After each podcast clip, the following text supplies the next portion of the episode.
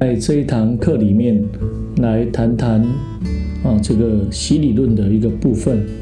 那么我们会啊把洗礼论啊分成九个段落，啊从啊预表啊谈到洗礼，以及新约的洗礼，还有使徒行传的洗礼，以及洗礼的意义，还有洗礼所延伸的一些内容。啊最后一个段落我们会谈到全家受洗的部分。那么为什么要来啊谈洗礼论呢？因为这是主耶稣在复活之后亲自吩咐，要去使万民受洗做主的门徒。那神也呼吁相信他以及接受得救福音的人都要来啊接受洗礼，也就是信而受洗的必然得救。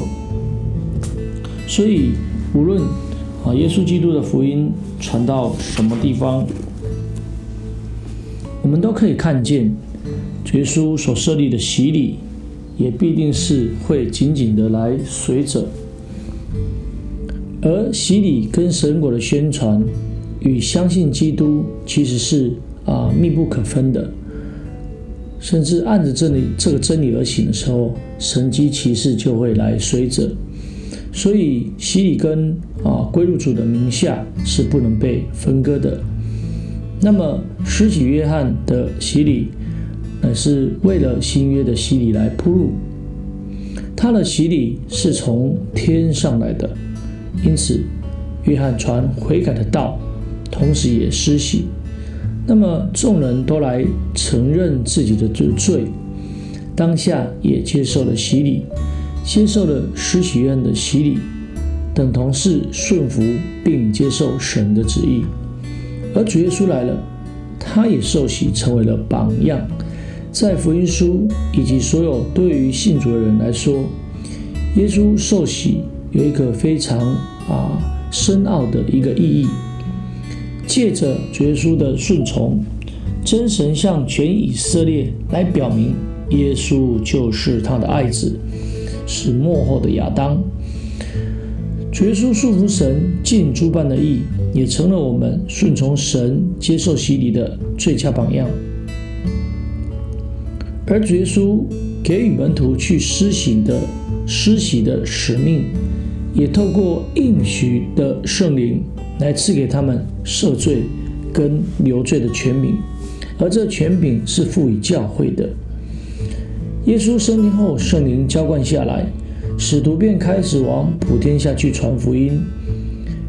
且照着主的吩咐为人施洗，于是信徒借由洗礼被加入教会。所以使徒行传也记载许多个人或全家受洗的一个啊经验。那么我们会在洗礼论里面来啊来做分享。因此从使徒们的啊书信可以看到一个共同的一个事实。也就是所有在啊基督里的啊一个信徒都接受过洗礼，因此我们也应当留意这些众使徒是如何来教导以及说明洗礼的目的。那它其功效还有它的意义是什么？借着洗礼，基督基督的宝血在圣灵的见证里面，借着物质的水。来洗去的相信人的罪，让信的人能够脱离这罪的身体，甚至借着洗礼，信的人不仅罪得赦免，又来领受各样从天上来属灵的福气，也就是重生，有着复活的生命，并且称义成圣，披戴基督。得着儿子的名分，并且能够得着永生的一个盼望，因为洗礼在神的救恩以及相信基督的里面是非常。